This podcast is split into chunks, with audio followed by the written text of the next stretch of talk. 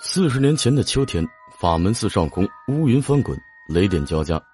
只听一声惊雷过后，矗立千年的宝塔突然被劈成了两半，崩塌了。正是这次崩塌，解开了一个关于佛祖释迦牟尼的天大秘密。千年之后，佛祖真身重现人间。诡异的是，法门寺宝塔只崩塌了一半，崩塌后的砖石并没有随意散落。而是聚集在了塔底，但另外的那一半宝塔像一根手指微微弯曲，然后指向天空，仿佛述说着什么。在宝塔附近，人们还发现了一个神秘的地宫，里面竟然出现了佛祖真身。更令人意外的是，居然出现了武则天的绣裙。难道这座塔跟武则天有着千丝万缕的联系？接下来，就让我们一起揭开这段跨越千年的历史。西安，曾经是中国历史上十一个王朝的古都，如今那里还有许多王朝遗留下来的宫殿遗址和皇帝陵，而法门寺也是其中的古迹之一。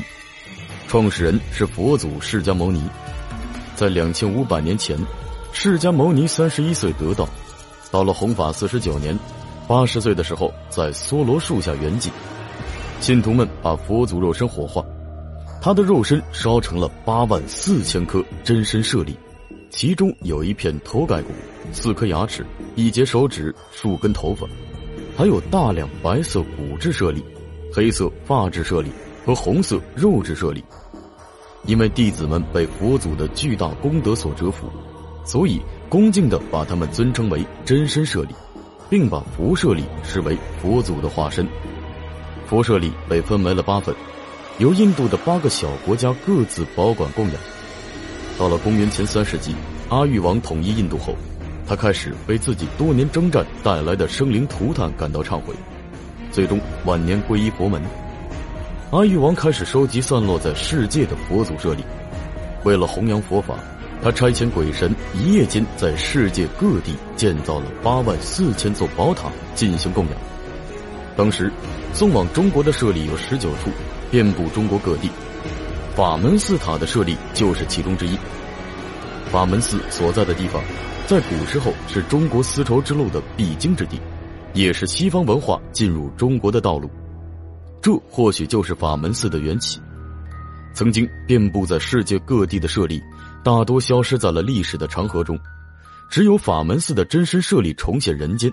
为何小小的舍利？能牵动整个大唐王朝兴修法门寺呢？里面是否还有无数珍宝？对于考古人员来说，法门寺的倒塌给他们提供了一个揭开历史真相的机会。直到一九八七年，考古人员正式对法门寺展开抢救性发掘。经过清理，他们发现了一座唐代的塔基。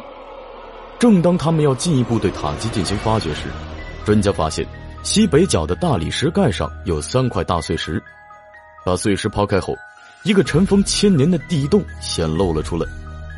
专家往地洞里望去，里面非常的壮观，透露着一股神秘的气息。随后，专家用科学的方式继续进行发掘，在塔基的正南面，他们找到了地宫的台阶，在挖掘出十九级青石台阶后，一道诡异的石门出现在人们面前。石门上刻着许多神秘的符号，专家发现这些符号不像古印度的梵文，也不像是人类的文字。那些符号直到现在也没有人能解读。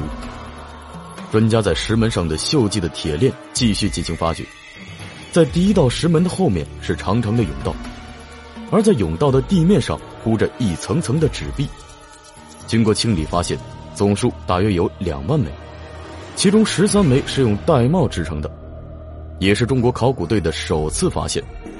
在甬道尽头又出现了一道石门，门前立着两块刻满文字的石碑，碑上的文字记载着阿育王是如何见过舍利送到法门寺供养的。在这块碑上，还详细记录着供奉佛祖舍利捐献物的数量、物品以及捐献者的名称。石碑也证明了。佛祖舍利和无数珍宝是真实存在的，等待了千年的珍宝，如今却以这种方式呈现在我们面前。然而，进一步的挖掘却遇到了困难。由于佛塔的倒塌使地宫的墙体严重变形，但是为了抢救文物，专家们还是冒险打开了石门。进入后，所有人都震惊了，里面堆满了许多贵重的器物。进入之后，几乎没有一块是空地。虽然地宫损毁严重，但是洞内放置的物品还是完好如初。专家们共发现了一百二十一件文物，而有一座塔是由整块汉白玉雕刻而成的，它四周刻着菩萨像，身穿朱红色的裙子和绿色的皮带，就像刚刚画上去的一样。塔四周的地面上堆积着无数的丝织品，经过时间的流逝，虽然已经呈现褐红色，但是还能从中看到图案和缜密的针脚。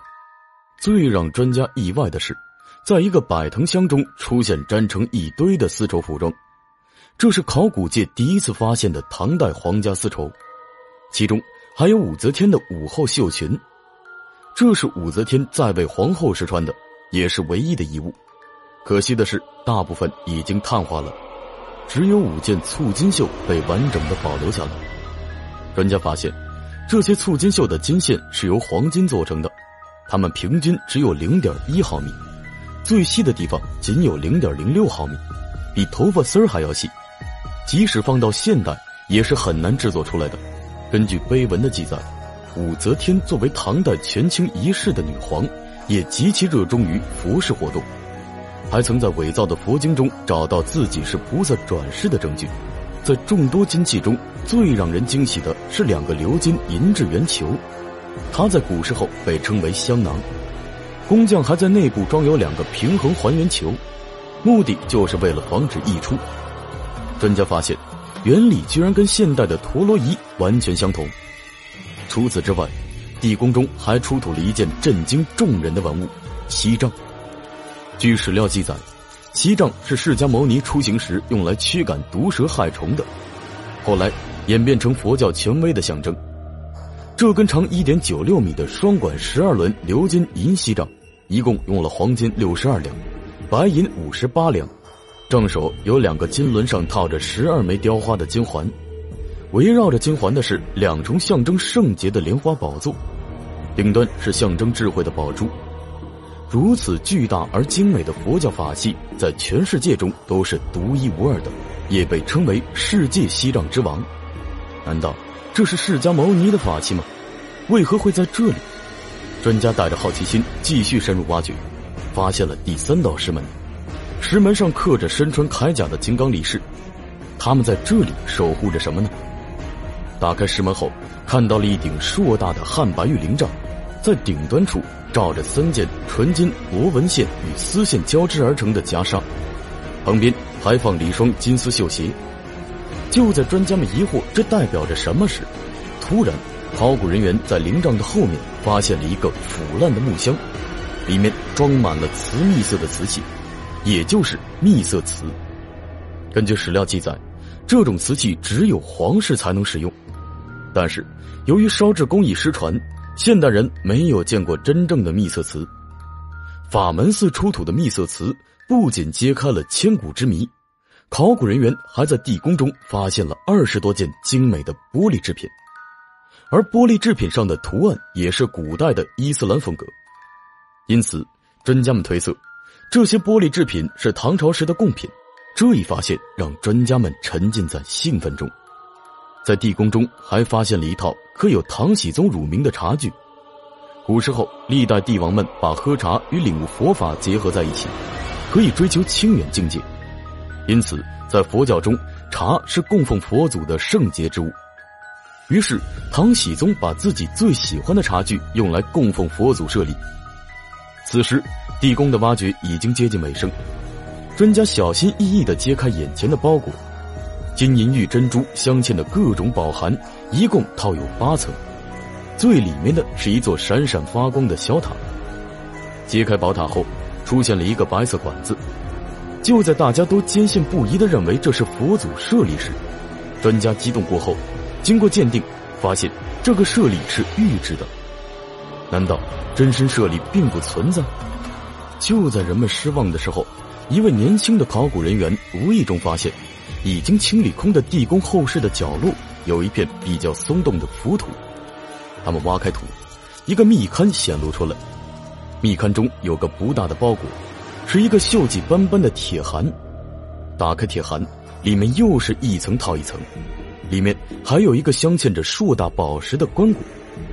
宝函里还有一个小金塔，在小金塔中，人们意外的发现了传说中的佛祖舍利。接下来，考古人员从汉白玉灵杖和阿育王塔中又发现了两枚玉制的佛骨。尽管当时人们还不知地宫中会有一骨三玉和四枚佛指舍利，但佛指的发现震惊了整个佛教界，甚至整个世界。地宫中的所有珍宝，原来都是为了供奉这个举世无双的佛指舍利。在地宫中沉睡了一千多年的佛指舍利。终于重见天日，揭开了一个久远年代的真实图景。